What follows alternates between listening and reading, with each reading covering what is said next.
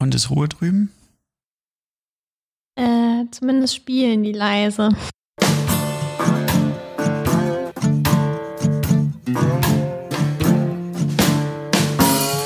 Jetzt ist, glaube ich, zum ersten Mal, dass wir keinen Apfel essen. Ich bin jetzt voll gespannt, ob unsere Stimmen sich dann ganz anders anhören. Ja, das habe ich da mal irgendwo gelesen. Ja, vielleicht war das aber auch ein Sponsoring von der Apfelindustrie, Hm. dass man bei Podcast jetzt neuerdings immer Äpfel essen soll. Vielleicht gibt es jetzt voll viel Beschwerden, dass unsere Stimmen auf einmal So kratzig. uncharismatisch. Ja. Ja, erster Podcast 2021.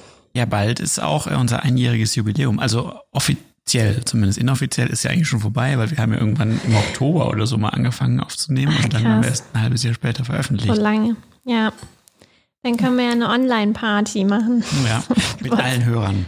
Also, Genau. Ja, wir haben eine Weile überlegt, was unser nächstes Thema ist. Und wofür haben wir uns denn entschieden? ich habe äh, eine Überraschung für dich, Nadine. Da kannst du ja mal, mal rein. Nun haben wir alle einander beschuldigt. Und wir alle haben unsere Geschichte erzählt. Und wer hat sie nun getötet? Es geht um das Vertrauen. Das Vertrauen, das ein Haus schützt. Ob Villa, Mietshaus oder Gefängnis. Es ist ja nicht das Dach, das aus unserem Haus ein Zuhause macht. Es sind die Menschen, die dort leben. Na also. Ein bisschen äh, schmalzig, aber Ey, aber wir haben ja heute mit einer Hollywood-Autorin gesprochen. stimmt. Und die hat uns doch gesagt, dass das in Europa voll doof ist, dass man da nicht immer alles mal ausspricht. Ja. Wäre so verklemmt. Ja, verkehrt kann man dem Film jetzt äh, nicht gerade unterstellen. Wir wussten es doch schon immer. Man muss Ja. einfach den Subtext aussprechen. Ja, das ist äh, aus Ayuda gewesen. Unserem eigentlich ersten richtigen Film. So. Und da machen wir auch auf jeden Fall nochmal eine eigene Folge zu. Das haben wir uns schon fest vorgenommen. Aber heute soll es eigentlich nur der Aufmacher sein. Denn das Genre dieses äh, Machwerks, dieses epischen Meilensteins der Filmgeschichte, Das ist ein richtiger Ausdruck. äh, ist ja, dass es ein Kriminalfilm ist. Kriminalfilm. Und wir wollten uns heute mal mit Krimis beschäftigen, weil es irgendwie, also es gibt eigentlich mindestens drei Gründe. Erstens war unser erster Film ein Krimi oder ein Whodunit eigentlich genau genommen, nämlich Ayuda. Zweitens ist das ja das Deutschen liebstes Genre. Und da wir ja Deutsche sind und ständig versuchen, sie zu verstehen, können wir uns vielleicht auf diese Weise nähern. Und Was drittens, mal wieder nicht geschafft haben, wahrscheinlich. Drittens haben wir uns ja, ähm, äh, der Zufall traf uns, dass wir zwei äh, Produktionen gleichzeitig geguckt haben, so im Fernsehen äh, abwechselnd in den verschiedenen Mediatheken, abends auf der Corona-Couch. Und die hatten doch beide einen doch kriminallastigen Anteil, würde ich mal sagen, und unterschieden sich doch so erheblich, dass wir dachten, da machen wir mal eine Podcast-Folge drüber. Mhm. Das war nämlich, ähm, oh, wie heißt denn das? Höllental, ne? Die, Wellental, ja. die äh, Doku, wie heißt denn das dann? True Crime. True Crime-Dokumentation. ähm, über den Fall Peggy Knobloch von der Regisseurin Marie Wilke. Und zeitgleich ZDF. haben wir uns die schon etwas in die Jahre gekommene ähm, Serie, also die fiktionale Serie Broadchurch angeschaut. Ja, in die Jahre gekommen ist. Wann, wann ist die? Von 2015 oder so, oder? Und ähm, dazu kam es, glaube ich, nur, weil ich immer die Musik von Olaf Arnolds äh, gehört habe und auf diesem Bild über die Serie gesehen habe, dass da dieser Nate Fischer-Typ mitspielt. Der aber gar nicht der Nate Fischer Der war. von. genau. Der, ist, der von Six Feet Under. Also deine Argumente, mit denen, du, mit denen du mich überzeugen konntest, war, da spielt ein Schauspieler mit, der gar nicht mitspielt und die Musik gefällt mir irgendwie und deswegen sollten wir uns das jetzt komplett reinziehen. Genau. Und das haben wir dann getan. Und ich glaube, wir hätten Broadchurch ohne Peggy Knobloch gar nicht weitergeguckt. Aber es war dann einfach, es ist so ein spannender Kontrast irgendwie entstanden. Also wir haben ja wirklich immer im Wechsel eine Folge dieser Serie geguckt und dann äh, ja Do diese Doku. Und das war irgendwie total bereichernd, weil man super viel über Krimi gelernt hat, finde ich. Ja, wir wollen mal, wir hören mal einen kurzen Ausschnitt aus der Peggy Knoblauch-Serie Höllental, die im Moment noch im ZDF äh, in der Mediathek anzuschauen ist und sehr empfehlenswert. Also es sind, glaube ich, sechs Folgen, a 45 Minuten. Und es ähm, arbeitet den Peggy Knoblauch-Fall äh, von 2001 sehr detailliert auf. Wir hören einen kurzen Ausschnitt mal daraus. Und gesagt haben, wenn sie irgendwo ähm, unterwegs ist, bei einer Freundin, wo niemand weiß, was wir auch nicht wussten, hatten wir die Hoffnung, dass sie eigentlich früh um 8 Uhr in der Schule wieder da ist. Früh um 8 Uhr war niemand da. War auch eine Streifenbesatzung vor Ort in der Schule. Das heißt, zu dem Zeitpunkt war die Klassenlehrerin, denke ich, schon informiert. Fakt war, das Kind war nach wie vor weg. Äh, die Möglichkeit eines Kapitaldeliktes, die hat man wohl im Hinterkopf, aber ganz weit hinten. Also man hat immer noch die Hoffnung, äh, dass er Ausreißer vorliegt oder dass er Unglücksfall vorliegt und dass man innerhalb kürzester Zeit äh, das Kind wiederfindet. Ähm, das war jetzt einer der Ermittler im Interview. Und äh, von der Machart kann man zu der Serie sagen, dass es äh, ein Dokument, eine Dokumentationsreihe ist, die aber auch eigentlich ziemlich interessant gemacht ist, weil sie komplett nur aus diesen Interviews eigentlich besteht und aus ähm, nochmal Aufnahmen der entsprechenden Schauplätze, die mhm. jetzt in kürz, kurzer, kürzerer Vergangen näherer Vergangenheit scheinbar gemacht wurden und sich im Grunde genommen komplette eigenen Kommentare enthält und nur über die Interviews mit Betroffenen, also Ermittler, ähm, Dorfmenschen, ähm, also die dort in einem Dorf gewohnt haben mhm. und auch viele Journalisten. Journalisten, ja. Ja, die, ähm, ja, die zu Wort kommen und diesen Fall nochmal komplett erzählen, von A bis Z auch sehr ausführlich. Mhm. Ja, was ist bei Peggy Knoblauch interessant? Peggy Knoblauch ist ja ein, ein realer Fall, der 2001 geschehen ist. Da ist ein Kind ähm, verschwunden und es ist dann über viele Jahre äh, nicht gefunden worden, die Leiche, bis dann, ich glaube, vor zwei oder drei Jahren, 2018 irgendwie, tatsächlich die Leiche entdeckt wurde. Und man weiß aber bis heute noch nicht, wer der Täter sein soll. Und mhm. es gibt verschiedenste Spuren, die alle irgendwie ins Nichts geführt haben. Mhm. Und es ist so wie so ein ganz großes Mysterium, das über diesem Fall liegt. Ja, und jetzt wurde der Fall auch geschlossen. Also sind auch die Chancen nicht mehr so groß, dass er noch gelöst wird. Ja. Es ist ähm, auch ein bisschen unheimlich, die ganze Serie, ja, finde ich. Ja. Sehr unheimlich, ne? Ja. Ist auch interessant. Also in beiden Serien geht es auch um ein verschwundenes Kind, eigentlich auch etwa im gleichen Alter. Peggy war ja neun, der Junge in dem fiktionalen Fall ist elf. Und ähm, ja, diese Dokumentation ist sehr unheimlich, während Broadchurch eher von der Stimmung her ja in so eine atmosphärisch traurige Richtung, mhm. glaube ich, gehen soll.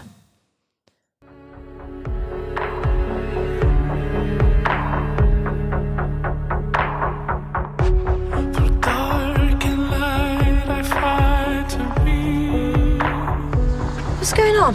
Someone said the police are at the beach. Shadows and lies mask you from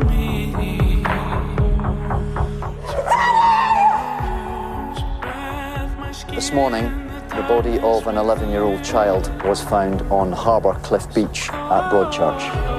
Why didn't you see that he was gone? Why didn't you? We are treating Danny's death as suspicious. You think other kids are in danger? Maybe.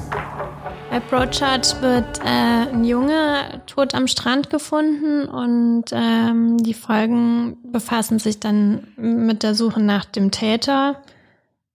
Mm, also so ein klassischer Whodunit und spielt sich eben auch in so einer Art, ja, die tun immer so, als wäre es ein Dorf, aber eigentlich ist es, glaube ich, eher so eine Kleinstadt an der Küste, ähm, wo dann zwei Ermittler ähm, eine, die direkt aus der Dorfgemeinschaft kommt und einer, der von außen dazukommt, ein sehr erfahrene Ermittler äh, gemeinsam versuchen, diesen Fall zu lösen und ja, sich auch viel mit der Frage, kann es wirklich jemand von uns gewesen sein?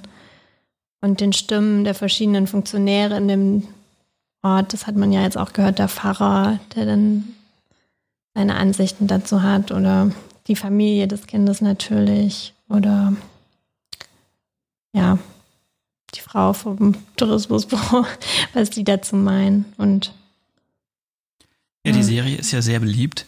Also ich habe eben jetzt auch noch unter dem Trailer so die ganzen Kommentare gelesen. Ja, das war auf jeden Fall auch der totale Quotenhit. Ja, also die mochten das voll, die Leute. Und ganz viele haben auch gesagt, es ist ultra spannend.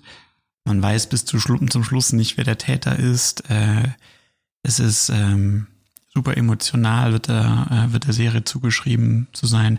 Es gibt auch einen gewissen Aspekt, der dann auf der Opferfamilie liegt. Also da wird auch ein bisschen mit erzählt, wie, wie die jetzt mit dem Tode ihres äh, Jungen eben umgehen. Ja, aber es war natürlich, äh, es war schon super interessant, diese beiden Sachen so zusammen zu gucken, weil der Fall so ähnlich liegt. Es hat aber irgendwie nochmal auch so klar gemacht, fand ich jetzt, also wie unterschiedlich auch jetzt in diesem Fall einfach so die Fiktion und die Realität halt mhm. dort sind. Ja, und das ist ja interessant, weil Krimi ist ja ein Genre, was total an die Realität anknüpft. Und wenn man jetzt überlegt, okay, in Deutschland sind Krimi- und Arztserien eigentlich so die beliebtesten Genres oder meistgesehenen Genres, dann scheint da ja auch total das Fable irgendwie zu liegen. Also welche Dramatik gibt es in unserer tatsächlichen Welt? Man könnte ins Krankenhaus kommen, eine Krankheit haben und sterben, oder man könnte einem Verbrechen zum Opfer zu fallen, äh, fallen. Und ja, das dann als Geschichte aufbereitet. Und Anscheinend gerne in etwas simplifizierter Form. Also ich meine, das kennt man ja von den Krankenhausserien auch. Da gibt es dann irgendwie einen Krankheitsfall pro Folge und ein Arzt, der sich da von vorne bis hin mit beschäftigt und, und noch die persönlichen Probleme löst. Genau. Dann noch einsam der Patient, da wird ihm auch noch gute Beisprache, äh, Be Beistand geleistet und ja. seine wirtschaftlichen Probleme und vielleicht hat er noch irgendwas mit der Ex-Frau zu klären. Das macht der Arzt auch noch alles ja. nebenbei.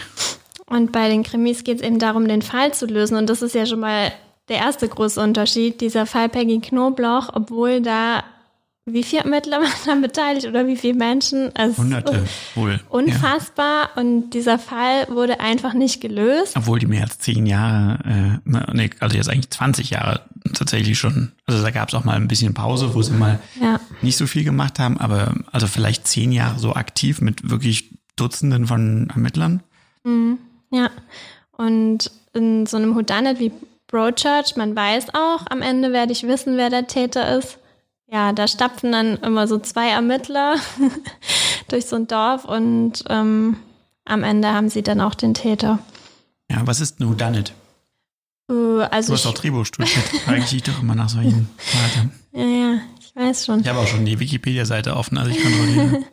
ja, das Entscheidende, who done it, also wer hat das getan, ähm, ist, glaube ich, der Faktor, dass unter dem Personal, was einem dieser ähm, in diesem Film oder der Serie vorgestellt wird, dann auch der Täter ist. Also es ist so ein bisschen Mord im Dunkeln mäßig oder so. Man weiß halt, irgendeiner aus dem Raum, das sind ja auch oft gerne Kammerspiele, Houdanits, muss es getan haben. Wie bei Ayuda übrigens auch. Ja, Mord im Mietshaus. war auch ein Houdanit. ja. ähm, es gab auch keinen, der von außen kam. Naja, es gab schon einen Twist. Naja, aber ähm, genau, also es ist meistens dann auch ein äh, eher abgeschlossener Raum. Und hier in dem Fall ich weiß aber nicht warum, aber sind Sie sich ja auch sicher, dass es jemand aus diesem Ort ist? Und das zeigt ja dieser Peggy Knoblauch-Fall zum Beispiel auch. Ja, es gibt diesen Ort, wo sich das alles abspielt, aber dann führen ja auch irgendwelche Spuren auf einmal in ganz andere Bundesländer. Und natürlich ist es auch möglich, dass aus irgendeinem anderen Bundesland irgendjemand da war, das getan hat und wieder weg ist oder so. Ja, ja zumal bei Broadchurch man auch wirklich diese ähm, äh, doch über diesen äh, recht großen Abgrund hüpfen muss als Zuschauer, dass nicht nur man sich sicher ist, dass einer aus dem Dorf ist oder aus dem Ort, sondern auch einer von diesem Ensemble. Also es werden ja, was weiß ich, zehn Figuren vorgestellt, aber es ist offensichtlich, dass in einem Dorf mehr als zehn Leute wohnen.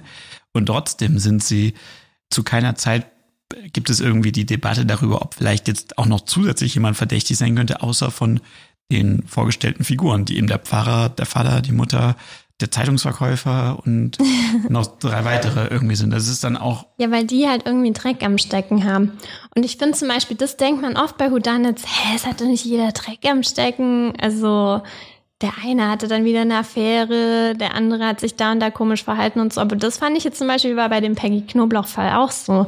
Ich finde, da ist es überhaupt nicht so, dass man so das Gefühl hat, wer soll das gewesen sein, sondern man denkt danach so, hä? Ich habe jetzt fünf ja. total verdächtige Leute, wo ich mir bei jedem ziemlich sicher bin, dass das es war. ja, man muss ja nur lange genug buddeln, bis man was findet. Anscheinend. Also das Argument muss man eigentlich zurücknehmen, dass also es gibt diese Abgründe halt tatsächlich. Ja, aber was, also wir haben das ja jetzt auch so ein bisschen überschrieben mit Simplizität versus Realität, ähm, was mich halt auch so dann in der direkten Schau dieser beiden Werke so überrascht hat, ist, ähm, dass halt bei dieser fiktionalen Serie Broadchurch, und das ist, glaube ich, auch relativ typisch dafür, das ist jetzt nicht nur da so, die Simplizität nicht nur sozusagen in, in der ähm, Zahl der Figuren und in der Frage, kommt er von hier oder kann es vielleicht auch nochmal ein ganz anderes sein, auch innerhalb des einzelnen Verdächtigen, dass sich so vereinfacht wird. Mhm. Also ich mhm. meine damit zum Beispiel, es gibt dann irgendeinen Verdächtigen bei Broadchurch, den Zeitungsverkäufer zum Beispiel, und da kommt, der wird dann verdächtigt aus irgendwelchen Gründen, ich will es jetzt noch nicht alles verraten. Und dann wird dieser Verdacht ausgeräumt und man merkt so, okay, das war ein Missverständnis, das war gar nicht so.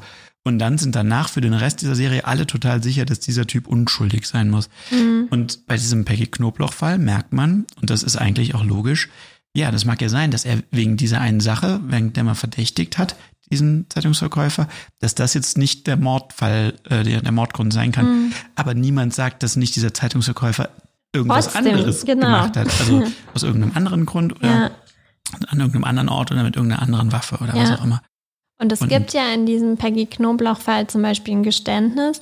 Und Geständnis ist ja wirklich so das, ist der Klassiker, das Ziel ja. von jedem Ermittler ja. in irgendeinem Film, ein Geständnis zu bekommen und dann, dann ist, ist, der, der Fall Film gelöst. Na, endlich, genau, ja. Aber das zeigen ja ganz viele reale Fälle. Ein Geständnis heißt noch lange nicht, dass dieser Fall gelöst ist. In dem Fall von Peggy Knoblauch ist es ja besonders äh, tricky, da derjenige, derjenige, der das Geständnis macht. Also der äh, auf dem. Der ist auf dem Stand von einem, von einem 10- bis 12-Jährigen, ja. glaube ich. Also er ist unglaubwürdig und ich glaube auch, dass das eines der Hauptprobleme dieses Falls ist, dass du da so eine richtig unberechenbare Variable äh, drin hast, aber. Und die sagen zum Beispiel am Ende auch, also das ist ja bekannt, was bei Peggy Knobloch alles passiert ist, dieser äh, Geständige, ähm, der äh, wird verurteilt für diesen Mord und später, viele Jahre später, zehn Jahre später, wieder rehabilitiert und freigesprochen. Mhm. Und die sagen am Ende, und das jagt einem ja einen Schauer über den Rücken, wenn man nur daran denkt, ja, das ist das, was wir damals rekonstruiert haben, diese Mordhypothese, die hat wahrscheinlich tatsächlich nicht gestimmt. Und dafür ist er zu Recht auch wieder freigesprochen worden. Aber niemand weiß, ob er nicht das Kind trotzdem umgebracht hat, in einer ganz anderen Situation oder in einem ganz, in, in ganz anderen Variablen. Aber er ist ab jetzt freigesprochen und er wird nie wieder dafür angeklagt werden können. Und das finde ich zeigt diese Komplexität von Realität. Also nicht nur, dass du die ganze Zeit nicht weißt, wer ist es gewesen. Bei dem Einzelnen, den du dann als Verdächtigen hast, hast du dann sozusagen auch nochmal eine Riesenspanne von Möglichkeiten, warum derjenige es gewesen sein könnte. Und Broadchurch und viele andere Krimis machen es sich da so einfach. Er ist verdächtig, er wird einmal entlastet und damit ist er so gestrichen von der Liste. Und wir können weiter zum nächsten Verdächtigen. Mhm. Ja. Bis wir eben denjenigen finden, der es dann auch zugibt. Der es dann gesteht, ja. Ja, das ist ja zum Beispiel auch eine Sache, die ähm, äh, ich ja an den deutschen Kriminalfilmen oft oder meistens so enttäuschend finde. Polizeiarbeit hat ja zu einem ganz großen Teil also das, das Finden des Täters ist nur ein Teil der Arbeit, den sie machen müssen. Weil den zweiten Teil, der mindestens die Hälfte der Arbeit einnimmt, ist, es ihm auch beweisen zu können. Also es hilft dir nichts, wenn du weißt, wer der Täter ist, aber es vor Gericht derjenige nicht dafür verurteilt werden kann. Ja das gut, aber da Beweise kommt dann finden. sowas raus wie diesen Chirac-Zweiteiler, den wir da letztens gesehen haben. Das hatte mich jetzt auch noch nicht restlos überzeugt. Ja, das stimmt. Ähm, Dazu aber, noch einen Gerichtsfilm dann zu bekommen. aber das ist, ist ich finde es schon sehr auffällig, dass halt ähm, in, in einem deutschen Krimi, der Tatort zum Beispiel, oder auch ähm, haben wir da uns auch getroffen mit den Produzenten von Soko, die uns das ja auch nochmal erklärt haben. Und es ist da wirklich so die Regel, der Film endet mit dem Klicken der Handschellen. Also quasi, dass die Polizei den Täter, der dann gestanden hat, Mhm. er muss auch immer gestehen in diesem Film, wird mitgenommen. Und das ist in der Realität, wie gesagt, nur die halbe Miete. Also erstens, in den wenigsten Fällen gestehen die Täter, weil meistens versuchen sie sich rauszureden, selbst wenn sie die Täter sind. Und dann wird vor Gericht, werden sie Ja. verurteilt, obwohl sie sagen, sie Oder sind deren unschuldig. Anwälte Ja, sagen, genau. das ist kein ausreichendes Indiz. Ja. Also Ja. es ist super kompliziert. Und eben zum Zweiten, wie gesagt, wenn die Handschellen klicken, wird er mit aufs Revier genommen. Aber die Arbeit geht dann zum großen Teil erst los, weil man muss es ihm später vor Gericht auch beweisen können. und das ist zum Beispiel bei Broadchurch sind dann so Sachen wie, keine Ahnung, Fußabdruck in der richtigen Schuhgröße ist dann wirklich super wichtiges Indiz für den Täter. Während man dann in so einem Fall wie Peggy Knobloch, da werden dann irgendwelche Pflanzensporen an der Leiche, die sie Jahre später finden, entdeckt und das wird dann in Verbindung gebracht mit jemandem, der zu der Zeit in seinem Garten irgendwas angepflanzt Ja. hatte und so. Aber es ist völlig absurd, damit jemanden jetzt zu verurteilen. Das reicht trotzdem nicht. Ja, ja, genau. Also, ja, und ich glaube, was, was mich halt bei diesem Peggy Knoblauch-Fall auch nochmal so super überrascht hat oder, oder beeindruckt hat, gut, das ist auch ein besonderer Fall, da war sehr viel Aufmerksamkeit drauf. Entsprechend war dann hoher Ermittlungsdruck, da wurde ganz viel Arbeit reingesteckt. Aber ich sag mal, die, die Tiefe, mit der die Ermittler in diesem Ort über zehn Jahre jeden einzelnen Stein mehrfach umgedreht haben, ist schon mega beeindruckend. Also es gibt da niemanden in dem Dorf, der nicht mehrfach befragt wurde dazu, von dem nicht alles komplett kontrolliert wurde, ob das stimmt, was der sagt, ähm, äh, ob die Alibis, die sie haben, stimmen. Die sind aus nicht nur in dem Ort, auch in, quasi im ganzen Bundesland äh, führen die Spuren raus und werden nachermittelt. Es Ja. wird, äh, da wird, also es wird nichts ungetan gelassen. Das sind Aktenschränke voll mit Hinweisen, die Genau. gesammelt werden. Das ist ja auch, was dein Vater, der ja auch bei der Kripo ist, immer uns erzählt, dass eine der großen Variablen ist, die Zusammenhänge zu sehen, weil es meistens gar niemanden gibt, der diesen Überblick über diese Tausenden von Seiten hat und man immer versucht, sich gegenseitig dann irgendwie abzudaten und äh, da irgendwie den Überblick zu behalten. Und das widerspricht ja total diesem Gefühl im Krimi, dass es da eben diese eine bis zwei Personen gibt, die dann immer alles total auf dem Schirm haben, weil sie alles selber ermittelt haben. Ja, und die auch eigentlich fast nie an den Punkt kommen, okay, hier geht's jetzt nicht mehr weiter. Sondern die ermitteln so Stück für Stück wie an so einer Perlenkette. Und dann gibt's auch mal vielleicht eine, eine Fehlspur, die äh, nicht weiterführt, dann geht man wieder einen Schritt zurück, dann geht man wieder weiter. Aber diese Menge an Fehlspuren und diese Tiefe, die auch eine Fehlspur trotzdem haben kann. Also es kann ja sein, dass die monatelang in den verschiedensten Schritten, also die waren, haben dann zum Beispiel erzählt, dass die irgendwo in, in Weißrussland oder in der Ukraine oder irgendwo, weil irgendjemand angerufen hat und gesagt hat, hier ist irgendwas komisch, ich glaube, ich habe die Peggy hier in Weißrussland gesehen, sind da so Ermittler hingefahren und haben da irgendwie so eine alte Kirchenruine auseinandergenommen, weil angeblich da irgendwas und haben dann dort im kompletten Umfeld das ermittelt und äh, versucht herauszufinden, wer das gewesen ist, wer den Hinweis gegeben hat, wie das, also wo du so merkst, da sind Leute halt wirklich wahrscheinlich wochenlang damit beschäftigt, dieser Fehlspur nachzulaufen, um dann Mhm. wieder zurückzukommen und zu merken, wir müssen komplett diesen ganzen Ast, den wir hier ermittelt haben, absägen, der bringt uns nichts. Wir müssen komplett zurück und mit dem nächsten weitermachen. Ja, das ist komplett das Gegenteil von dem, was du in so einem Kriminalfilm Ja. normalerweise siehst. Sowas mag man, glaube ich, in so fiktionalen ähm, Geschichten nicht so gerne, dass so ein großer Aufwand für was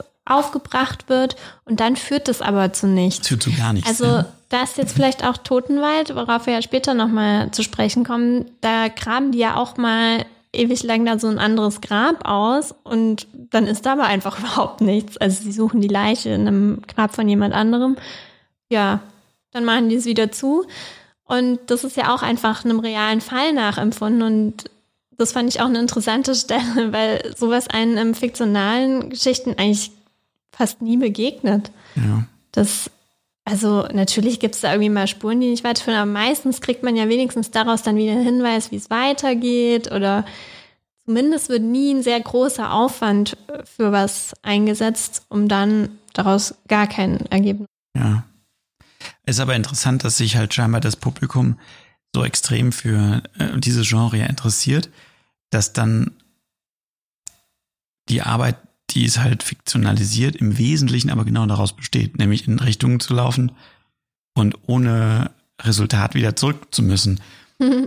Also es ist, ähm, man könnte ja sagen, wenn das so uninteressant ist, darüber zu erzählen, wie Leute viel Aufwand bringen und nichts erreichen, warum wollt ihr euch dann die ganzen Filme darüber anschauen? Aber scheinbar wollen sie. Und Ja. dann wird es halt eben so komisch verfremdet. So für, für die filmische äh, Darstellung. Ja, es ist, ist eigenartig, weil man könnte sich ja die Frage stellen, oder das ist ja eigentlich die entscheidende Frage. Es geht ja im Film nicht darum, Realität unbedingt darzustellen.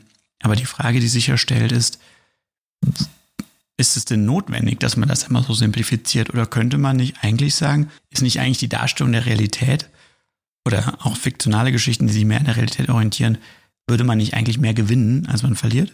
Möglicherweise? Ist diese Simplifikation wirklich nötig oder ist sie einfach nur vielleicht irgendwie so komisch eingeübt?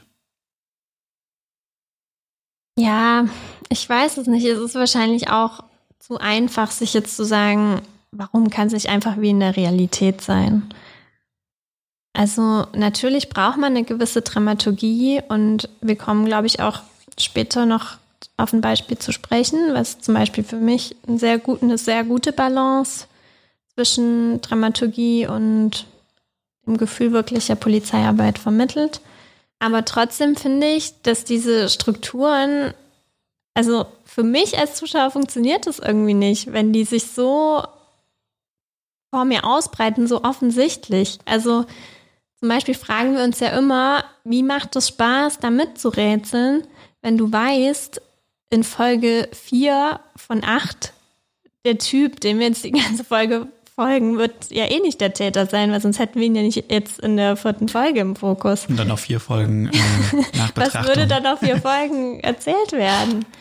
Ja. Also für mich ist so ein, es gibt ja nichts Unverdächtigeres, als in Folge 1, 2, 3 oder 4 verdächtigt Ja, zu werden. damit also weiß man schon, der mal weiß auf keinen komplett Fall. weiße Weste. genau. Und für mich ist es irgendwie kein Zufall, dass ja die Whodunits auch total verbreitet sind, eben in Kinder- und Jugendliteratur und man früher irgendwie drei Fragezeichen und so dann hoch und runter gelesen hat, weil ich finde, das ist doch ein Spaß, der vergeht, je erfahrener und du in diesem Genre bist. Also die ersten Male, wenn man als Kind sowas liest, ist man halt total geflasht, weil man miträtseln konnte und ist dann super überrascht, dass sich das am Ende enthüllt wahrscheinlich beim ersten Lesen und im Lauf der Zeit, man ist doch mit so vielen Konventionen da konfrontiert. Also irgendwie kann ich diese Lust, die da so ganz viele Zuschauer daran empfinden, da so mitzurätseln, voll schwer nachvollziehen, weil gerade die Leute gucken ja auch super viele Krimis. Also die kennen doch noch viel mehr von diesen Tricks und Wir gucken ja gar nicht so viele. ja, wir gucken nicht so viele. Also die kennen sich wahrscheinlich ja da noch besser aus mit den Kniffen. Und ähm, Wobei man da jetzt nochmal entschuldigend sagen muss, also das hat man uns ja dann auch bei dem Soko-Gespräch erklärt, ähm, diese Sachen und da zählt Tatort meistens auch dazu. Tatort ist ja vielseitig, da kommen wir gleich auch noch zu. Es ist ja nicht so, dass jetzt ein Verdächtiger nach dem anderen abgehandelt wird und der letzte, der halt übrig ist, ist es Mhm. halt. ja, ja. Sondern es ist so, die präsentieren einem drei Verdächtige und dann am Ende wird halt einer von den dreien ist es dann halt. Ah, es wird dann schon Aber parallel das Argument geführt. äh, würde ich trotzdem bestärken äh, oder bestätigen, was du sagst. Ich empfinde da jetzt auch keine ganz große Lust mitzurätseln, weil es ist am Ende auch eigentlich arbiträr, wer es ist. Weil es könnte jeder von den dreien gewesen sein und einer ist es halt.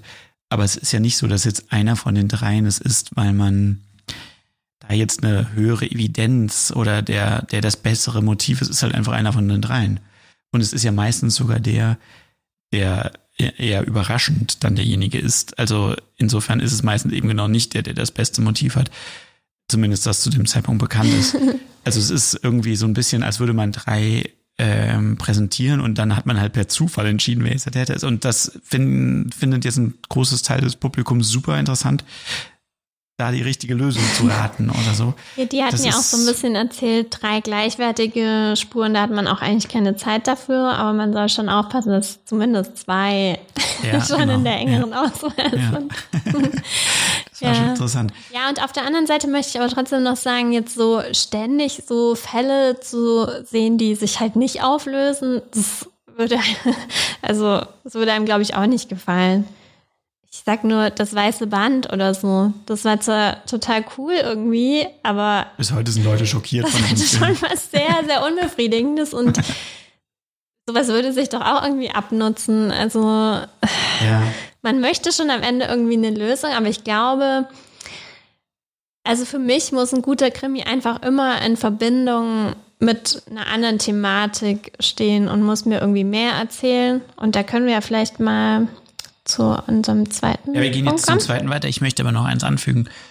Ich würde mich ja auch mehr dafür interessieren und miträtseln oder ich sag mal mitbangen, wenn ich denn wüsste, dass die Option, dass es ungelöst bleibt, mehr im Raum steht. Aber da, wenn man Konventionen von Kriminalgeschichten kennt, weiß man, es ist eigentlich, es ist wirklich super die Ausnahme, dass ein Fall ungelöst bleibt. Aber das ist ja bei einem echten Kriminalfall eben auch genau die Spannung, die es ausmacht. Es könnte sein, dass er gelöst wird. Es könnte sein, dass er ungelöst bleibt. Es ist beides möglich. Und das habe ich halt bei einer fiktionalen Geschichte eigentlich nicht das Gefühl, Ja. dass es als Option im Raum steht. Weil dann könnte ich auch vielleicht mich mehr freuen, wenn der Täter am Ende gefunden wird, wenn ich wüsste, ja, ich habe aber auch vor zwei Wochen einen Film gesehen, da ist es am Ende nicht aufgelöst worden. Also freue ich mich jetzt oder ich bange, während ich das gucke, dass es vielleicht ungelöst bleiben könnte. Ja, und so ist es, finde ich, bei Unbelievable. In Unbelievable hat man die ganze Zeit das Gefühl, dass die ja gegen die Option, dass sie den, dass sie den Fall lösen, anermitteln. Also ganz anders als im Whodunit oder in einem vielleicht simpler gestrickten Krimi, wo es einfach nur darum geht, ja, wer war das? Hatte ich bei dieser Serie, auch weil es halt eine Miniserie ist, wirklich das Gefühl, oh Gott, vielleicht werden sie es am Ende gar nicht lösen. Das ist auf jeden Fall eine reale Option. We're on the scene of a violent attack. Police say a masked assailant broke in while the victim was sleeping. He said you need to be more protective of yourself. Black mask, bindings, early morning attacks. I think he's done this before. Aurora, 18 months ago. Intruder, black mask, backpack, tied her up, took photos. To date, has not been caught. You see the pattern. There's a rape, new evidence, new leads, and then one by one, they dry up until he hits again. This one, we're figuring out on our own. What if he knows stations don't talk to each other? As long as he only hits once in each town. You could have detectives from eight different departments investigating eight identical rapes with no clue. They're all chasing the same guy. Victims are all over the map old, young, different races, so he doesn't have a type. Sure, he does. Women who live alone. This guy is out there preying on the most vulnerable women he can find. Where is the outrage?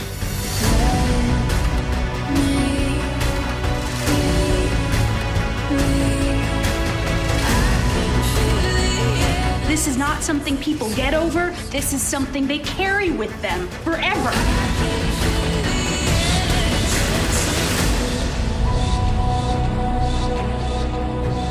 Even with people that you can trust, if the truth is inconvenient, they don't believe it. Unbelievable ist auch ähm, auf einem realen Fall basierende Geschichte.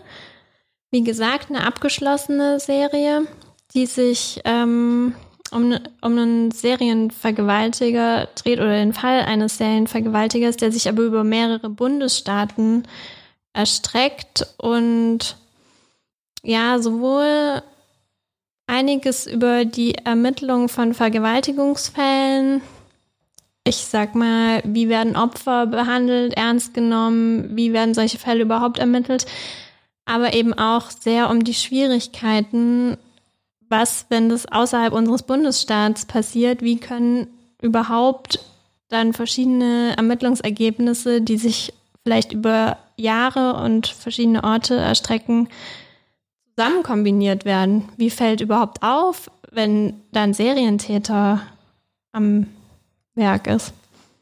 Ja, Unbelievable, ich finde, das hat ja auch so einen interessanten feministischen Ansatz. Also Ja, das ist total das, der große ähm, Aspekt. Da sind übrigens auch super viele Frauen in Creator- und äh, Producer-Positionen Mhm. und so, und das spürt man total. es sind ja zwei weibliche Ermittler auch, die und was, was mich halt wirklich total mitgenommen hat bei dieser Serie ist, also einerseits erzählen die auch ähm, sehr gut, das heißt gut, aber ähm, einprägsam äh, auch, was diese Vergewaltigung mit den Opfern machen.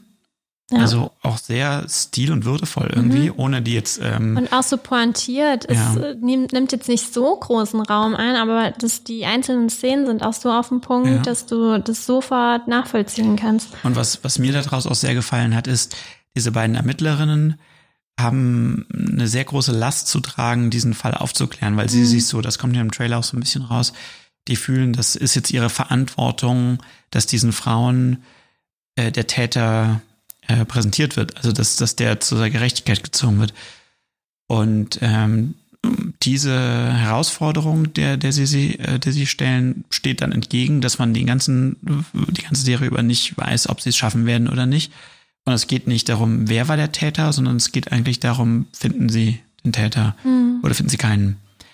Und ähm, das macht es halt irgendwie beim Zuschauen, obwohl eigentlich das, ich sag mal, das ganze Sujet ähnlich ist. Ja, man sieht Polizisten, die ermitteln, Polizistinnen auch zum großen Teil, äh, die Dinge äh, ermitteln.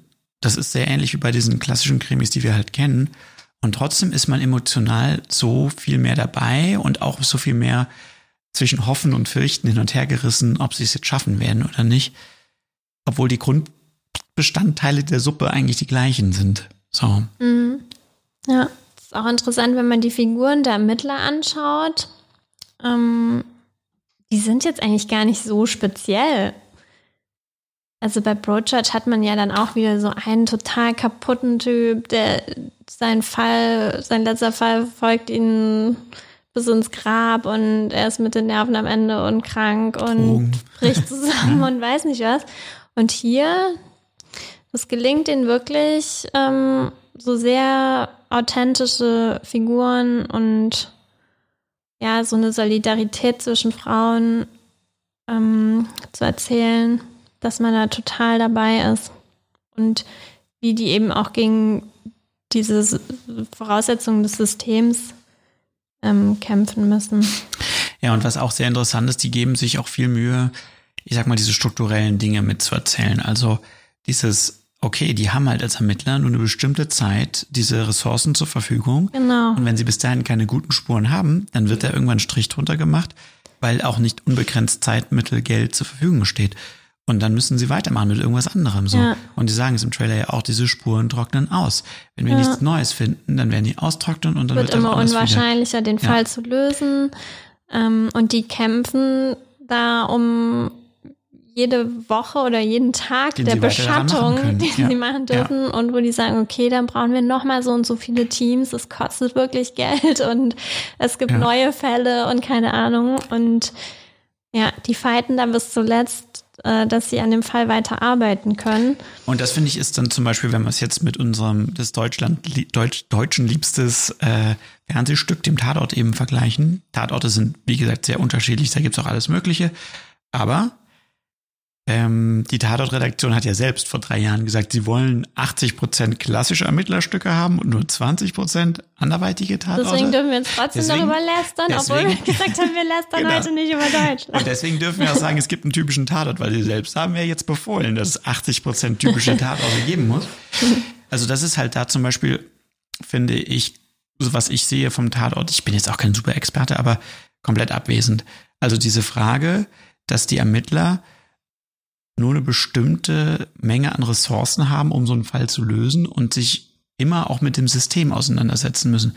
Für neue Ressourcen werben müssen, ihre Chefs überzeugen müssen, dass sie halt jetzt, was weiß ich, die Beschattungen verlängern können, dass sie irgendwelche Spezialisten bekommen können, dass sie auch selbst länger an diesem Fall arbeiten können. Da hat man ja sehr viel mehr das Gefühl, das ist der Fall. Hier seid ihr beiden und wir warten so lange, bis äh, es alles gelöst ist. Und es wird ja am Ende auch gelöst sein, da sind wir uns sowieso alle sicher. Deswegen hat das irgendwie so eine gewisse, das hat so eine Relaxedheit oft, finde ich so, ne? Ja, Wobei vielleicht das auch eine andere Herangehensweise ist, weil wahrscheinlich in Münster ein Mordfall einfach auch noch was Spektakuläres ist als in LA oder New York. Also da sind die Ermittler ja einfach auch wahrscheinlich aber so spektakulär kann sie nicht sein, wenn jede Woche, wenn sie jede Woche wieder rein müssen. nee, ich meine, das ist ja, ja mal, ich, ich, ich frage das ja, ich frage das jetzt nicht nach dem, im Sinne von einem Realismus. Ich weiß nicht, wie realistisch das ist, dass in Münster Leute umgebracht werden. Das interessiert mich auch nicht. Sondern was ich frage ist, würde das der Geschichte und den erzählten Geschichten einen Mehrwert verleihen, wenn die Ermittler diese Hürden zusätzlich zu nehmen hätten? Und ich könnte mir vorstellen, dass es so wäre. Oder wir können zumindest konstatieren, dass es kein Teil der Erzählung und des Tatorts normalerweise ist. Ja, also ich glaube, das ist ja zum Beispiel ein Konflikt, der sehr stark auf der Seite der Ermittler liegt. Und ähm, im Tatort ist es ja so, die Ermittler haben ja eigentlich eher so die Zuschauerposition und führen so durch diese Fälle so moderatorenmäßig durch, ja, ja. aber die sind nicht so die emotionalen Hauptfiguren der einzelnen Folgen, sondern da gibt's dann immer eine Episodenhauptrolle, die so das emotionale Problem transportiert. Ähm, das sieht man ja auch, wenn man jetzt sich so die alten Tatort-Teams ähm, anschaut, weil das sich auch ein bisschen im Laufe der Zeit jetzt gewandelt hat, aber ich meine, die aus München oder Köln oder so, das sind ja wirklich super Normalos, die da ermitteln. Früher gab es, glaube ich, gar keine Szenen so zu Privatleben der Ermittler. Die hatten teilweise ähm, nicht so einen Namen.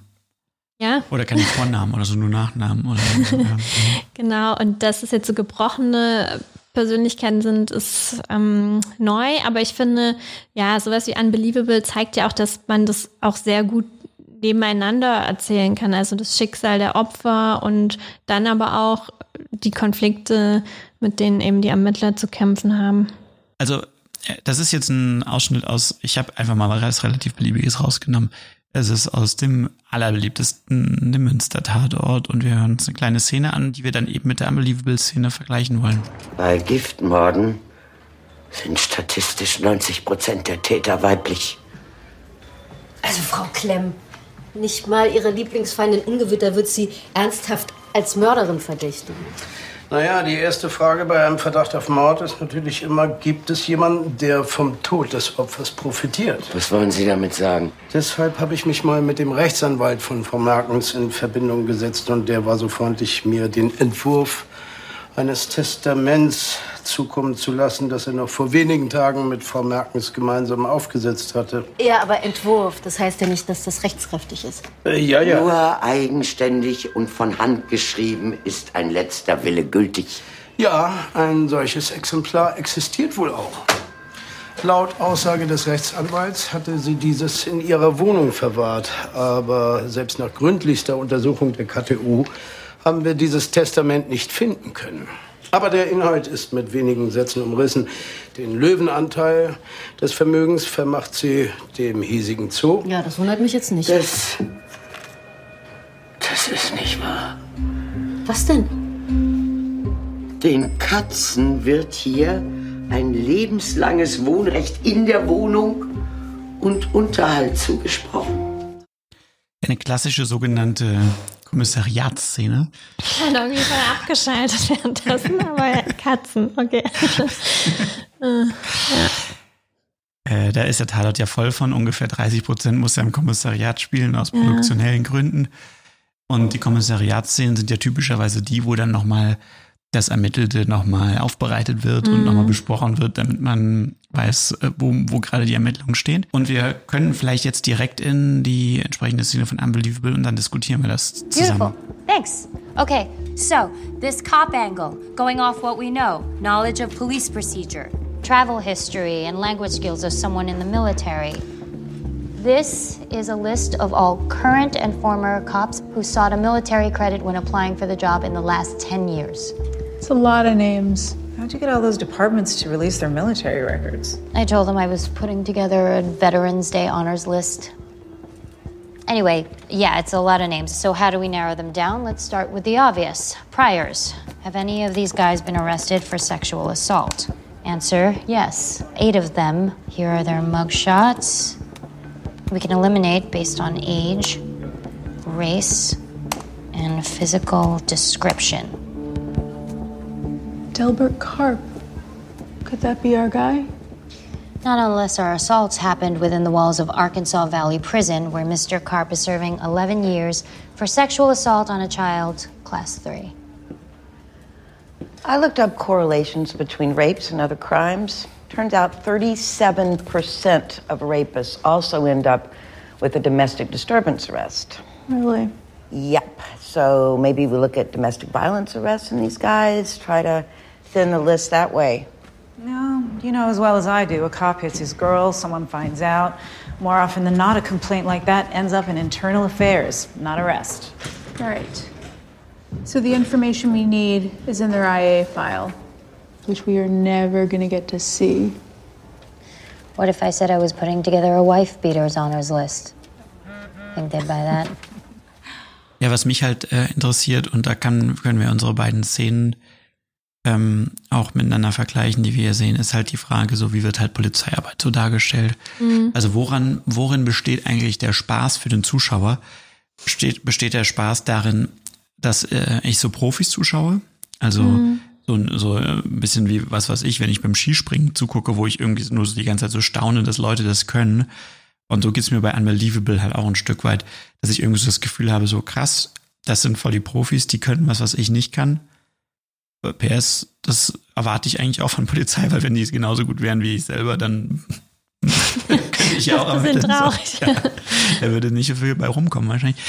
Also das ist der Spaß sozusagen darin, dass ich so Profis zugucke und so staune? Oder ist der Spaß darin, dass ich eigentlich so die ganze Zeit mitraten kann?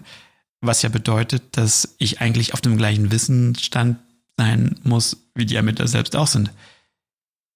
Und diese Tatortszene für mich die ist jetzt relativ wahllos rausgegriffen, aber die zeigt das für mich eigentlich total. Das sind doch keine Figuren, denen ich glaubwürdig abnehmen soll, dass die seit 15 Jahren im kriminalistischen Geschäft sind. Der eine nochmal erklärt, dass für einen Mord auch immer ein Motiv gibt. Genau. Und äh, der, der nächste oder die nächste erklärt dann so, ja, ein Testament ist halt nur dann rechtskräftig, wenn es auch unterschrieben, ich weiß nicht, keine Ahnung. Aber irgendwie hat man doch so das Gefühl, da reden halt Leute miteinander, als wäre der Zuschauer die ganze Zeit mit im Raum. Mhm. Also als wäre das irgendwie so, das ist ja auch so, früher gab es auch immer diese klassischen Setups bei äh, so Expertenfilmen, Twister oder so war so ein gutes Beispiel dafür. Da waren dann immer so Tornado-Wissenschaftler unterwegs und dann hatten die aber so eine neue Person dabei, der sie die ganze Zeit das so erklären konnten, was sie irgendwie jetzt gerade alles so rausfinden, ja. damit der Zuschauer das irgendwie so mitbekommt. Als wäre diese Zuschauer, der Zuschauer als Person mit im Raum. Mhm. Irgendwie. Und als würde man die ganze Zeit wie mit einem Auge so zu ihm und so, ja, als wäre das der Praktikant, damit er das jetzt mal lernen kann. Ja, auch die Ideen, so die haben. Also jetzt auch nochmal das mit der die Schuhgröße oder so. Das sind wirklich Sachen, die kommen die ganze Zeit bei TKKG oder so. Das wären so Ideen, die man in so einem Kinderheft selber hat oder Mickey Mouse so. Ja, man guckt, welche Schuhgröße die Schuh Fußspuren am Tatort haben oder so. Und in realen Fällen sieht man dann, keine Ahnung, die untersuchen irgendwelche Kleidungsfasern und finden da irgendwelche Pollen und dann denken die an irgendwelche Gartenarbeiten, die sie dann notiert ja. haben. Auf die Idee würde man jetzt als normaler Typ ja nicht kommen. Ja, bei der Unbelievable-Szene sehen wir auch, das ist ja scheinbar auch in Amerika ja, verbreiteter als bei uns, wie die ja auch mit so einem psychologischen Profiling arbeiten. Also das ist zum Beispiel auch was, was wir beim Tatort überhaupt nicht kennen. Beim Tatort ermitteln die halt echt immer so super klassisch, wie so Sherlock Holmes mit der Lupe. Ähm, so, okay, was sind jetzt, äh, ah, hier ist irgendwie noch ein Quittungsbeleg von der, äh, vom Laden. Ja, und die dackeln so darum, wer, wer, war der Nachbar, ja. wen kannte er aus seinem Sportverein und so, aber dass man da wirklich im Computer ja, genau. die Bei Profile durchgeht. haben die ja jetzt irgendwie ja. Profile und die haben irgendwie hunderte Treffer, die und, irgendwie darauf zutreffen. Und jetzt ja. müssen sie versuchen anzunehmen, okay, jetzt kombinieren wir das mal mit zum Beispiel äh, gemeldeter häuslicher Gewalt, mhm. wo du so merkst, da muss, da kommt ein Normalo jetzt nicht drauf. Ja. Und dann sagen die so, okay, wir müssen gleichzeitig davon ausgehen, vieles, sie ähm, wollen ja gegen einen Polizisten oder gegen einen ähm, Militärangehörigen ermitteln, soweit sind sie zu dem Zeitpunkt schon. Und dann wissen sie aber auch so, ja, viele ähm, Fälle von häuslicher Gewalt, wenn der Täter ein Polizist ist, landen gar nicht vor der richtigen Justiz, sondern irgendwie bei der Innenrevision. Deswegen werden wir da auf unser Computersystem jetzt keinen Zugriff haben. Wir müssen irgendwie an die äh, Berufsakten, also an die Polizeiakten rankommen. Darum geht's ja im Wesentlichen in dieser Szene. Da merkst du aber, das sind alles Sachen, die würde ich jetzt als Normalo niemals wissen und könnte ja auch nicht einschätzen. Also mir würde ja vielleicht noch einfallen, das in den Computer einzutippen, das jetzt damit zu korrelieren. Aber gleichzeitig das Wissen zu haben, dass ähm, Polizeiangehörige äh, oftmals gar nicht vor Gericht landen, wenn die äh, häusliche Gewalt verübt haben, da kann man als Zuschauer nur davor sitzen und in Anführungsstrichen zuhören oder staunen oder sowas. Mhm. Ja. Das ist ja auch total interessant, dann sowas zu erfahren, während man halt, ja, wenn man im Tatort immer auf demselben Wissensstand ist, wie die Ermittler halt eher selber dann ja, als Zuschauer wahrscheinlich das Hochgefühl vermittelt haben soll, ja, die Idee hatte ich auch. Das habe ich schon die ganze Zeit vermutet. Ja, also die Frage ist ja, vielleicht kann man das so konstatieren, das soll jetzt auch nicht abwertend klingen. Jeder hat ja seinen eigenen Spaß beim Gucken und das ist auch total okay, aber man kann ja konstatieren, dass diese Kriminalfilme in Deutschland, diese klassischen Krimis, diese klassischen Whodunits, eine simplifizierte Form von Realität darstellen. Und die Polizeiarbeit, die dort stattfindet, eben im Wesentlichen daraus besteht, sozusagen mit, das Mitraten zu ermöglichen, statt echte Profis zu zeigen. Und jetzt kann man sich die Frage stellen, warum ist das das Konzept, das alle wollen? Weil offensichtlich ist es das. Offensichtlich ist das genau das, von dem die Tatortredaktion ja sagt, davon wollen wir 80 Prozent der Filme. Genau so sollen die sein. Warum, warum ist da dieser große Spaß dabei? Ja, ich glaube, es macht den Leuten Spaß, Rätsel zu lösen. Und ich könnte mir auch so vorstellen, dass das Publikum von Wer wird Millionär und das Publikum vom Mitratetatort sich sehr deckt. Das sind einfach Leute, ja, die Spaß daran haben, ähm, Fragen zu beantworten, Rätsel zu lösen und auch ein bisschen das auch schöne Lob dafür Gefühl zu bekommen. zu haben, dass es dann So auch richtig, gelöst ist. ja. Weil es ist auch beängstigend. Ich meine, wenn die jetzt da äh, online fahnden, wer könnte der Täter sein? Dann sehen die einfach eine komplette Seite mit Gesichtern von irgendwelchen Leuten, die die nicht kennen. Und die wissen, die laufen hier irgendwo in unserem riesigen Land rum. Jeder Und könnte es sein. Die ja. könnten es alle gewesen sein. Und Wir es könnte auch einer gewesen sein, der nicht mal auf dieser Riesenliste ist. Der könnte es auch noch gewesen sein, weil wir nämlich falsche wir dann- Suchparameter genau. eingegeben haben. wo wir dann gar keine Listen von haben. Und ähm, das ist natürlich schon eine viel beängstigendere Vorstellung, als zu wissen, okay, wenn es nicht der Sporttrainer war, dann war es Kann's halt ja- der Nachbar. Kann es nur noch der Nachbar gewesen sein, weil sonst gibt es keinen mehr. Und dann kann sich jeder umgucken, wen er so in seinem Bekanntenkreis hat und schon mal ausschließen, dass er selber in Gefahr ist oder so.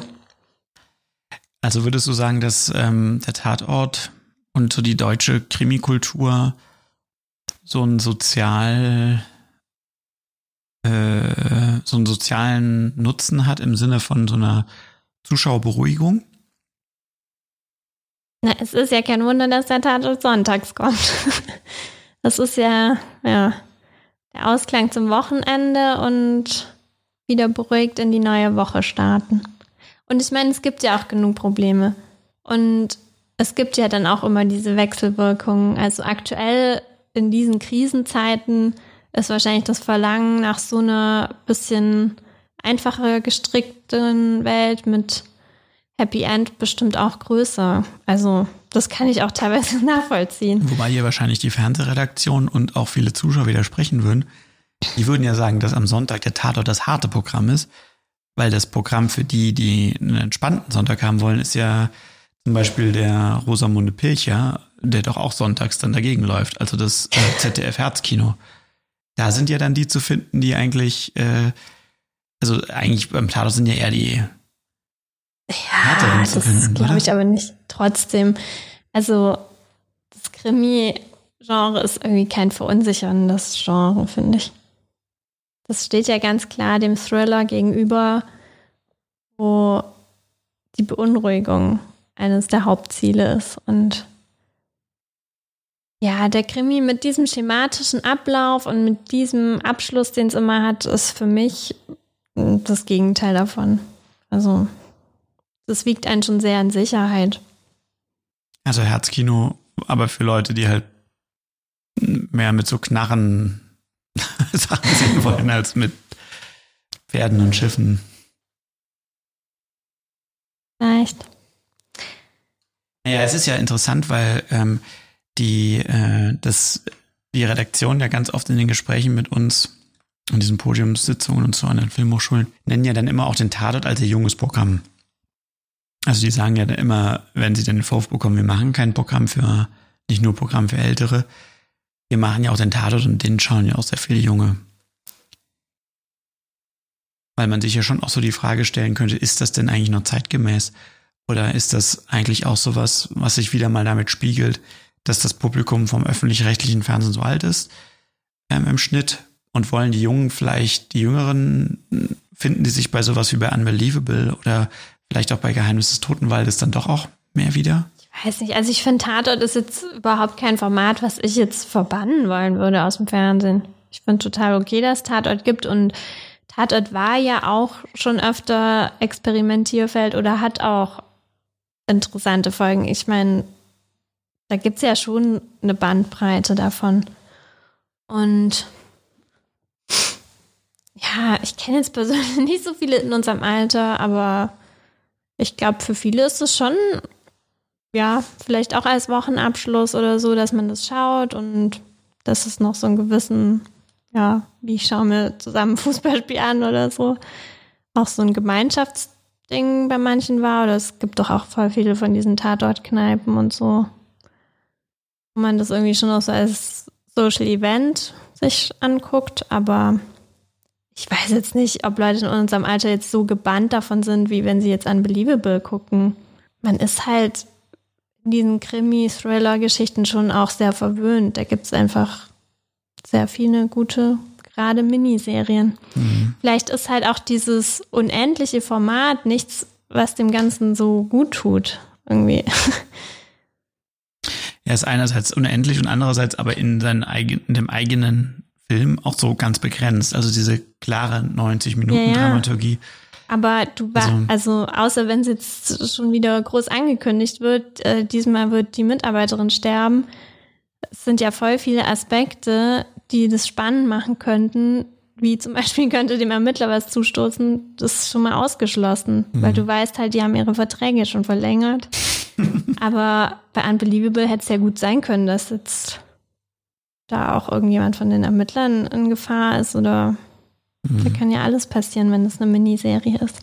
Also ich zum Beispiel lese dann auch ganz oft, ich habe zum Beispiel einen Tatort auf einem Filmfestival gesehen in äh, Ludwigshafen letztes Jahr, der ähm, formal irgendwie diesen Tatortrichtlinien entspricht, aber eigentlich von seinen ganzen, von seinem ganzen inneren Funktionieren total umgedreht war weil da ging es eben um einen Polizisten, der so eine Art Rachamord zu Beginn gemacht hat und als allererstes sagt er am Anfang, ja, ich war's und ich will dafür bestraft werden. Und die Ermittler versuchen die ganze Zeit jetzt aufzuklären, warum hat er das gemacht und es ihm auszureden, dieses Geständnis aufrechtzuerhalten. Und am Ende geht er dafür halt in den, äh, geht er dafür in Haft. Und es geht halt den ganzen Film über die Fragen nach Verantwortung, ähm, auch was Polizei eben kann, nach Selbstjustiz. Also es war eine wirklich, äh, ich fand eine total interessante Aufarbeitung dieses Themas. Mhm. Und dann siehst du aber gleichzeitig, dass über solche Filme super drüber gehetzt wird dann auch wieder und die Leute so. ganz laut schreien so, ja, das ist den, die wollen, die wollen, also dieser Film ist glaube ich nicht so gut weggekommen, weil ihm halt so vorgeworfen wurde, dass er eben genau das irgendwie so anders macht. Und das macht es natürlich für uns Kreative auch super schwierig, dass man irgendwie so das Gefühl hat, ja, wenn ja eigentlich alle nur genau das wieder wollen, was sie schon die ganze Zeit auch gesehen haben, warum sollte man dann selbst das als einziger anders machen wollen? Das macht ja eigentlich auch keinen Sinn. Man macht das ja nicht nur für sich selber oder so, irgendwie diese Filme. Also scheinbar wollen das alle. Die Auftraggeber wollen es ja auch, dass es so ist, offensichtlich, sonst hätten sie ja ihre Tatortdoktrin nicht so rausgegeben. Mhm. Wer sind ja. wir eigentlich die ganze Zeit, das ja. irgendwie jetzt ändern zu wollen? Also, Aber warum? wenn du so erzähl, darüber erzählst, dann klingt das für mich halt total spannend, weil das ja auch was ist, was sich rund um diesen Fall und daraus irgendwie so ergibt und dann auch wieder ähnlich ist wie an, in Unbelievable, ähm, wo die Konflikte der Figuren, mit denen wir konfrontiert sind, eben um diesen Fall gestrickt sind. Also mich nervt es dann eher, wenn so jede Tatortfolge befasst sich mit irgendeinem gesellschaftlichen Problem. Ja, das gehört ja auch mit zu diesem synthetischen Aufbau. Ja. Das passt dann mit dazu, dass man dann danach noch die passende Und das wird jetzt in 37 Grad Folge oder 90 die Anne Will Talk Ja. noch anschließen kann, weil es halt jetzt um Menschenhandel, Organklau oder was auch immer geht. Ja, und dann halt gleichzeitig aber, dass es so an das Format gebunden ist. Ähm, ja, Organhandel jetzt mal in 90 Minuten aufbereitet. Go. Here we Ja. go, ja. Mhm. Das äh, ist, glaube ich, was, was mich jetzt am Tatort ermüdet. Naja, man kann ja davon ähm, darauf hoffen, ich finde jetzt zum Beispiel sowas wie Geheimnis des Totenwaldes, haben wir jetzt wirklich schon so oft gelobt auch. Das zeigt ja, dass es auch Kräfte im Fernsehen gibt, die auch andere Dinge machen wollen. Und das Interessante ist, es ist auch sehr erfolgreich gewesen. Also, das gibt ja Mut, dass ähm, sich solche Sachen auch weiter verbreiten. Und ich bin eigentlich deiner Meinung, ich bin auch nicht dafür, dass man den Tatort streicht. Der Tatort ist irgendwie, den wollen so viele Leute sehen, der ist ja eben auch ein Pfund, den das Öffentlich-Rechtliche hat, um überhaupt seine Existenz auch weiterhin zu, äh, zu rechtfertigen. Und es bietet ja auch immer wieder die Möglichkeit, da drin auch filmisch gute Sachen zu machen. Aber es wäre halt ganz schön, wenn der Tatort nicht von den äh, öffentlich-rechtlichen selbst als das Flaggschiff der Innovation gefeiert wird, wie sie es nämlich oft tun. Und das ist unser Programm für die Jungen, weil das ist es wirklich nicht. Also es gibt auch möglicherweise auch viele Junge, die es gucken, aber innovativ ist es meistens nicht. Also wie gesagt, da muss man eher in diese Richtung wie vom Totenwald oder sowas gucken und versuchen, Mhm. solche Sachen weiterzutreiben. Ja, bei Totenwald geht es ja auch sehr stark um das Thema, wie kann ein so ein Fall so ein ganzes Leben verfolgen, wie gehe ich da als Ermittler auch menschlich damit um, wenn ich da einfach total an meine Grenzen stoße. Und es ist irgendwie interessant, dass jetzt alle Sachen, die wir loben, die sind, die auf realen Fällen basieren. Also scheinbar ist die Das hilft Realität doch interessanter. Ja, das hilft doch, ja. So, ähm, das ist das, was die Drehbuchautoren sich immer an Ermittlungen ausdenken. Und da möchte ich auch nochmal an Ayuda erinnern, dass wir ja damals auch so mal einen Tag, glaube ich, drüber geredet haben, wie könnte er jetzt noch ermitteln, der Polizist. Uns da außer Befragung auch nicht so allzu viel Da sind uns eingefallen drei ist. Sachen eingefallen. Befragung, äh, heimliches Abhören und Foltern. Foltern haben wir weggelassen, wir haben nur die anderen beiden. Ja, Gott sei Dank. Ja. Aber ich meine auch diese ganzen True Crime Podcasts und so weiter, das ist ja so in zur Zeit und ja, dieses, das ist vielleicht auch was von unserer Generation, dass man sich auch gerne mit diesem realen Grusel irgendwie befassen möchte. Aber was kann man daraus mitnehmen jetzt so selber als Kreativer? Wahrscheinlich, dass Recherche äh, in dem Genre total das A und O wäre. Also das merken wir ja auch selber, wenn wir ähm, in unseren Geschichten so Ermittlungssachen äh, haben. Also es lohnt sich einfach total in dem Fall zu fragen, wie wirklich Ermittler da vorgehen, weil das einfach immer viel spannendere Ideen sind, als mir jetzt selber irgendwie in den Kopf kommt, weil das basiert ja eben auf irgendwelchen Klischees oder ja, total simplen Ideen, die man da wahrscheinlich selber hätte, wenn man jetzt sowas ermitteln müsste. Ja, zum Abschluss würden wir gerne noch ähm, vielleicht kurz noch auf einen Klassiker eingehen, der ähm, uns ja auch immer sehr geprägt hat. Und der eine oder andere wird es noch erkennen.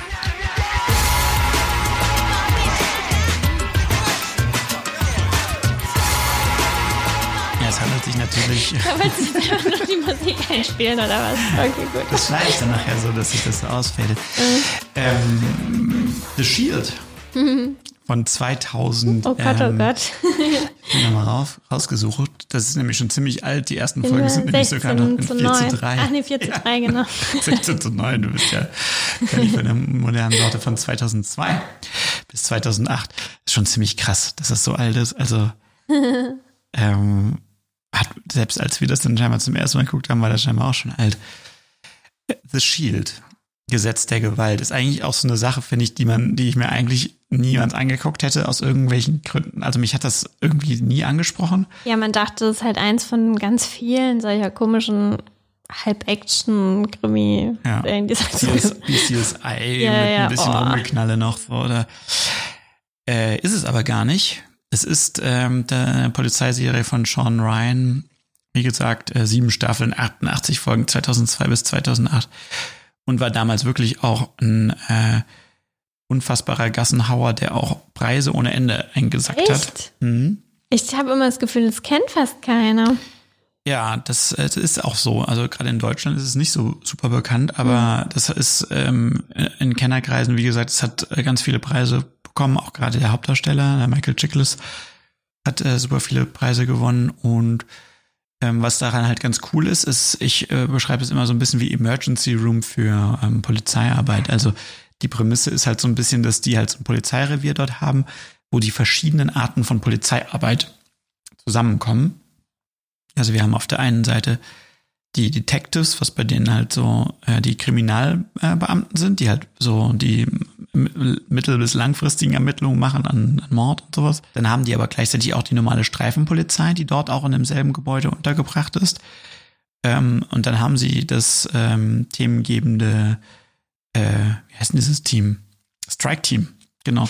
Das ist nur so eine. Das damit- wahrscheinlich in Deutschland das nicht. gibt's glaube ich nicht. Das ist so eine neu gegründete Einheit und damit geht die Serie eben auch los, die sich so mit Gangkriminalität und so. Das klingt da super er auf den. Busch klopfen. Klingt irgendwie nicht so, als würde es einem gefallen, aber es ist irgendwie trotzdem gut.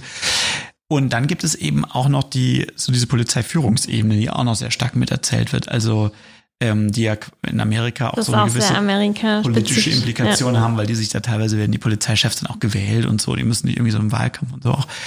Aber diese vier Ebenen hast du dort eigentlich alle, die da zusammenlaufen. Und die werden halt auch so komplett alle in jeder Folge erzählt. Ja. Und ähm, das Beeindruckende an der ganzen Sache, finde ich, ist halt einfach so dieses Tempo, mit dem die da halt so durchgaloppieren Mm. durch diese Sachen.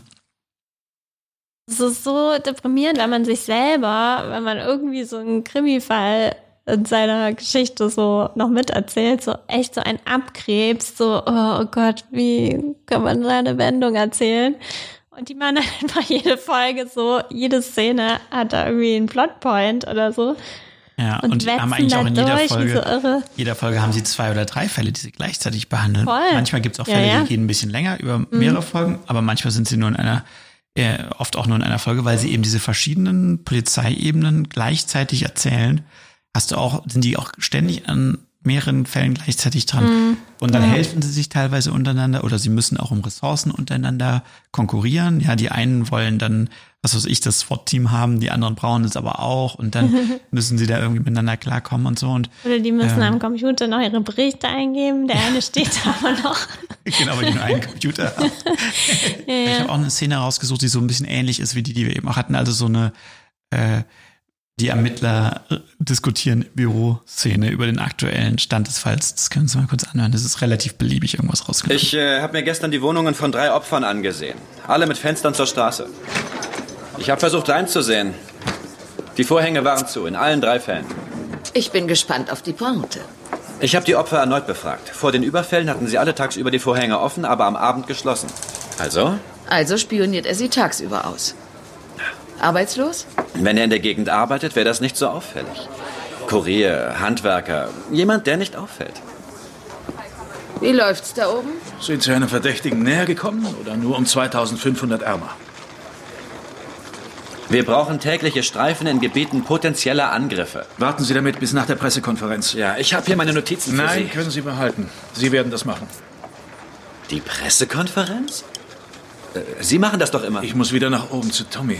Oh, Ich halte das immer noch für voreilig. Wir sollten wenigstens ein Profil veröffentlichen. Vielleicht kriegen wir ja Tipps. Wie sieht das Profil Er aus? ist Single oder er hat eine unterwürfige Partnerin, die ihm erlaubt, äh, zu jeder Tages- und Nachtzeit rauszugehen. Nein, nein, nein. Es reicht mit den Profilen. Sagen Sie einfach, was wir wissen.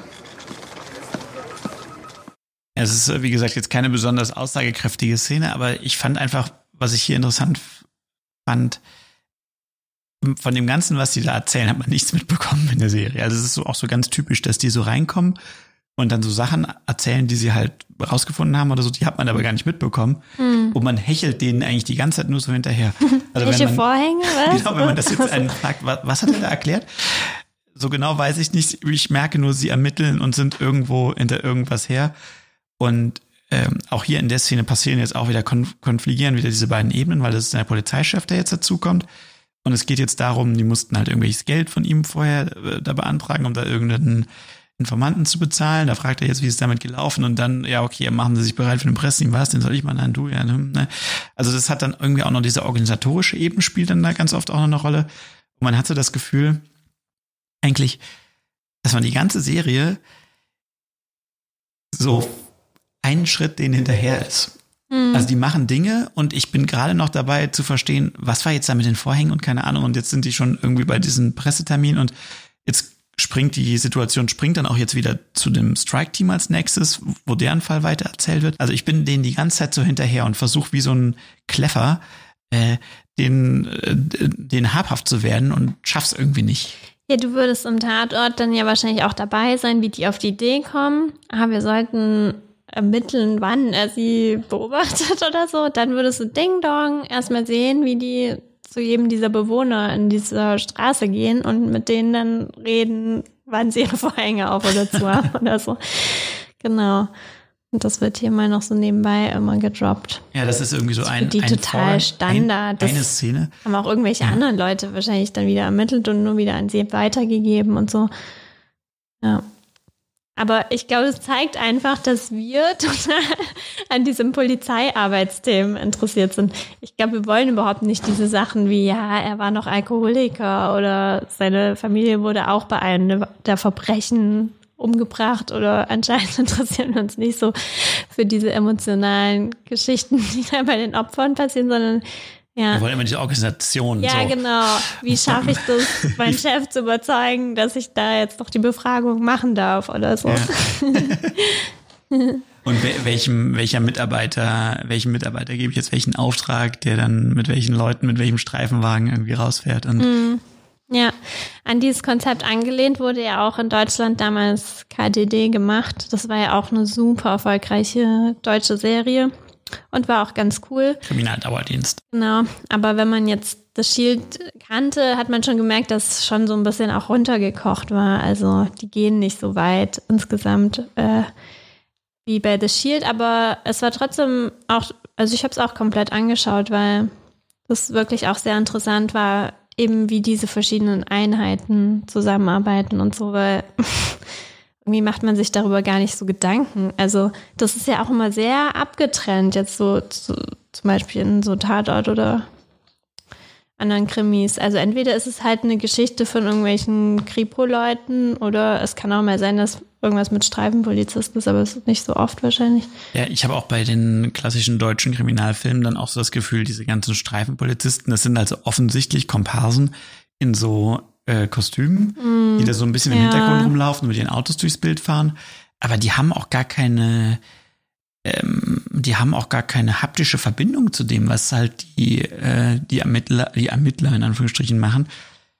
Wo ich auch äh, riesige Potenziale so verschenkt mm. sehe, weil das ist doch mit Sicherheit in Wirklichkeit so, das ist ja bei Peggy Knoblauch auch nicht, dass jetzt da der, der Chefermittler selbst da jeden befragt, der in dem Dorf da irgendwo mal rumgelaufen ja. ist, sondern die schicken ihre Leute dahin, lassen das machen und dann lesen sie nachher die Dokumente und lassen sich das zusammenfassen.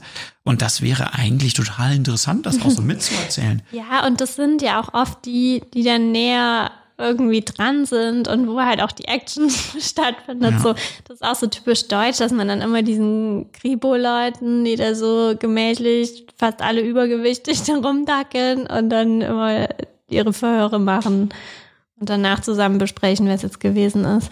Also es ist, glaube ich, auch super anstrengend, Krimis zu schreiben. Ich kann mir das auch gar nicht so richtig vorstellen. Das ist wirklich eine sehr organisatorische Art zu schreiben und man schreibt auch sehr von hinten so, was kommt äh, am Ende raus und wie komme ich dann zu dem Punkt und arbeitet da auch so Schritte ab. Also für mich wird Krimi, glaube ich, also ich glaube nicht, dass ich reine Krimis mag oder gerne schreiben würde. Ich, für mich gewinnt es halt, wenn es jetzt mit einem anderen Genre gemixt wird. Ähm, Drama oder Thriller. Mhm. Wo du dann einfach, ja, ein Thema mit erzählst oder eine Art, ähm, ich wollte auf jeden Fall auch noch The Missing erwähnen. Das ist zum Beispiel, wenn ihr jetzt keine Lust habt, nach unserem äh, Exkurs hier Broadchurch anzuschauen, ähm, finde ich zum Beispiel The Missing ist eine viel bessere Variante von Broadchurch, wo es auch um äh, die Lösung von einem verschwundenen Kind geht, wo wirklich total emotional erzählt wird, was so ein Fall in der Familie ausrichtet und wie man damit über Jahre umgeht. Ja, und ich finde einfach, Krimi braucht für mich so eine zusätzliche Ebene. Ja, dass halt diese Kriminalermittlungen halt mehr wie so ein Korsett sind, an die man halt sozusagen mhm. dann noch das Emotionale so ja. andockt oder so, ja. Ähm, aber so diese reine, mir kommt das halt auch so synthetisch vor, dieses reine, wer ist es jetzt gewesen? Und man sitzt dann irgendwie davor und, und kann irgendwie so miträtseln. Es ist irgendwie auch so kalt oder so, ja. Mhm. Und auch ja. so, wie gesagt, es fühlt sich dann ja oft auch so ein bisschen beliebig an. Ja gut, es war halt jetzt nicht der eine, war nicht der Gärtner, sondern es war der Chauffeur oder was. Wo man so das Gefühl hat, erzählt es halt wirklich was über die Abgründe, das mhm. Böse, den Grund, warum Leute jemand anderen umbringen, die emotionalen Implikationen, die dabei passieren, wenn jemand umgebracht wird. Erzählt es wirklich was darüber, auch wenn man tagtäglich in diesem Milieu arbeiten muss, die ganze Zeit nur mit diesem, mit diesen bösen Dingen des Menschseins konfrontiert zu sein? Irgendwie nicht. Aber wahrscheinlich sind wir da auch wieder genau bei dem Punkt, den eben hat, es ist wahrscheinlich auch gar nicht dann gewollt es ist halt ein Entspannungsprogramm. Und da will ich vielleicht gar nicht mitbekommen, wie es halt wirklich ist, wenn mein Kind entführt wurde. Mhm. Oder wie es sich anfühlt, als Polizist die ganze Zeit nur im Matsch des menschlichen Abschaums zu warten. Mhm. Sondern am Ende will ich ja vielleicht auch ein bisschen Energie tanken, um am Montag wieder mit der Woche anfangen zu können. Mhm. Und es ist ja auch legitim. Ja. Ich meine, andere machen was anderes. Die gehen laufen oder die spielen eine Runde Computer oder was, um das zu machen. Das ist ja. Ja. Ist halt so. Und 90 Minuten oder auch 45 Minuten sind einfach auch zu kurz wahrscheinlich. Also die Beispiele, die wir jetzt haben, haben ja auch eine viel längere Erzählzeit und ja. dann auch die Möglichkeit, sich da in der Tiefe ja zu beschäftigen, weil allein die ganzen Verdächtigen unterzubringen, ist es ja wirklich so. Du hast da wirklich kaum Zeit. Ja. Du kannst ja jeden nur anreißen in 90 Minuten. Das stimmt. Und wir, wenn wir ja fordern, es soll mehr wie bei dem realen Peggy Knoblauch voll sein, wo sie halt, wie gesagt, Aktenschränke voll mit Zeug am Ende haben. Ja. Das ist halt klar, dass das natürlich in einer begrenzten Erzählzeit nur bedingt möglich ist. Aber mich würde dann interessieren, das ist ja vielleicht mal ein Format, das wir mal andenken können, wenn ich dann nur 90 Minuten habe, dann wäre es doch auch interessant, vielleicht nur einen Abschnitt der Ermittlung zu erzählen. Mhm. Irgendwie in eine Ermittlungsarbeit reingeworfen zu werden, wo schon ganz viel passiert ist und ich mache nur einen Schritt mit. Mhm. Und dann endet es wieder. Und Kannst können wir mal vor, vorstellen, das wird bestimmt große Begeisterung gewesen. interessiert ja. auf die Reaktion. Ja. Ja. Gehen wir jetzt deprimiert aus diesem Abend heraus oder Nee. Gestärkt für die neue Woche. Es gibt noch viele Fälle zu lösen.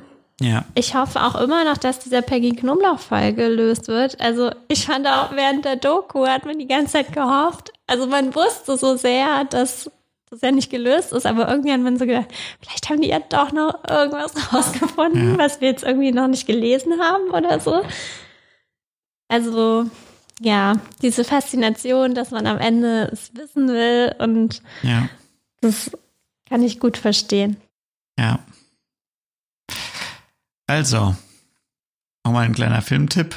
Wer nochmal richtig äh, auf Krimis steht, kann sich ja diese Ayuda-DVD bestellen. es gibt wahrscheinlich noch so eine Kiste ich noch tausend wie bei Exemplare. Inside Ewan Davis. Ja, genau, tausend Exemplare. Steht jederzeit unter deinem Genau, ihr könnt also auch mehr, mehrere bestellen, auch für eure Freunde und Feinde, kein Problem. Ähm, ja, da ist auf jeden Fall das äh, kriminalistische Handwerk auch sehr hervorragend abgebildet. Äh, aber dazu machen wir ja dann auch bei Gelegenheit vielleicht mal eine eigene Folge. Insofern bleibt uns jetzt nicht, als euch einen wohligen Abend zu wünschen oder morgen, je nachdem, welche Tageszeit es ist. Lasst euch nicht umbringen. Und wenn ihr euch umbringen lasst, dann hofft, dass es wenigstens aufgeklärt werden kann.